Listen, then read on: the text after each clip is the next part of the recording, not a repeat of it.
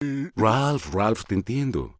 Pero no puedes alterar quién eres. Y cuando lo aceptes, tu vida y tu juego van a mejorar. Es cierto. Un juego a la vez, Ralph. Terminemos con el manifiesto del malvado.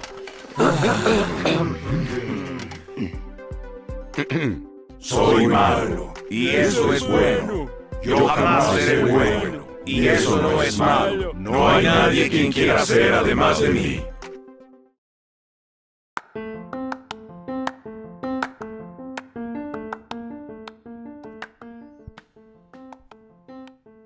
Hola, es maravilloso poder estar de vuelta con un nuevo episodio.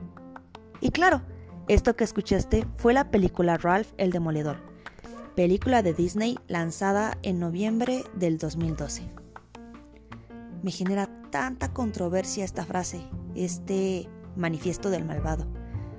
Podría imaginar a alguien a punto de hacer algo incorrecto y justo antes decir este manifiesto para armarse de valor y poder hacerlo. Algo tipo, soy malo y eso es bueno, mientras estás abriendo la nevera para sacar el gansito congelado de alguno de tus familiares. Algo así. Aunque, bueno, cabe aclarar que nunca estaré a favor de que la gente realice actos delictivos. Vamos a analizar o a pensar en esto desde una perspectiva mucho, mucho más cotidiana.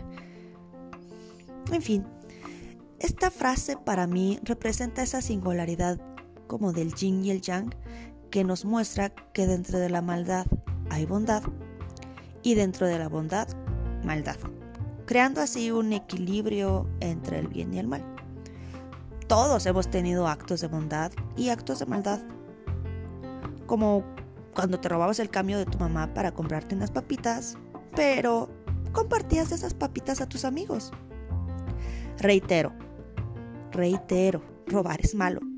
No lo hagan.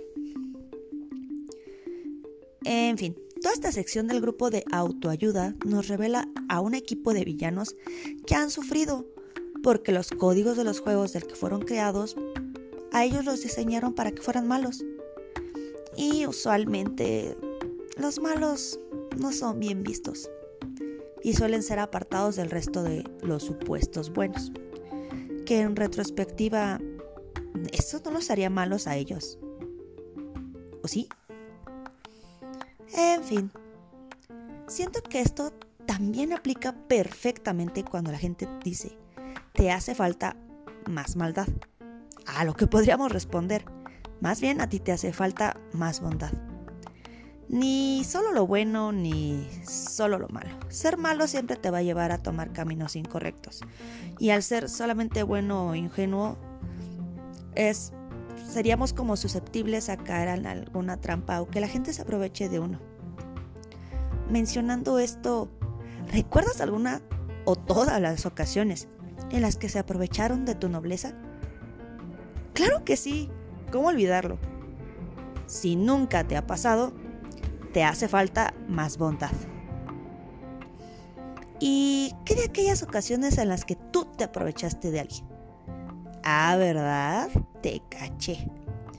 En fin, procuremos no hacer cosas malas que parezcan buenas, ni buenas que parezcan malas. Recordemos siempre ser empáticos. Considero que así nos sería mucho más fácil tomar decisiones al momento de pensar, ¿me gustaría que me hicieran eso a mí? Pongámonos mucho a reflexionar en toda esta parte hay que ser buenos, pero tampoco hay que dejarnos. Y bueno, esto ha sido todo por este episodio. Espero lo hayas disfrutado tanto como yo. Y nos escuchamos pronto. Chao, chao.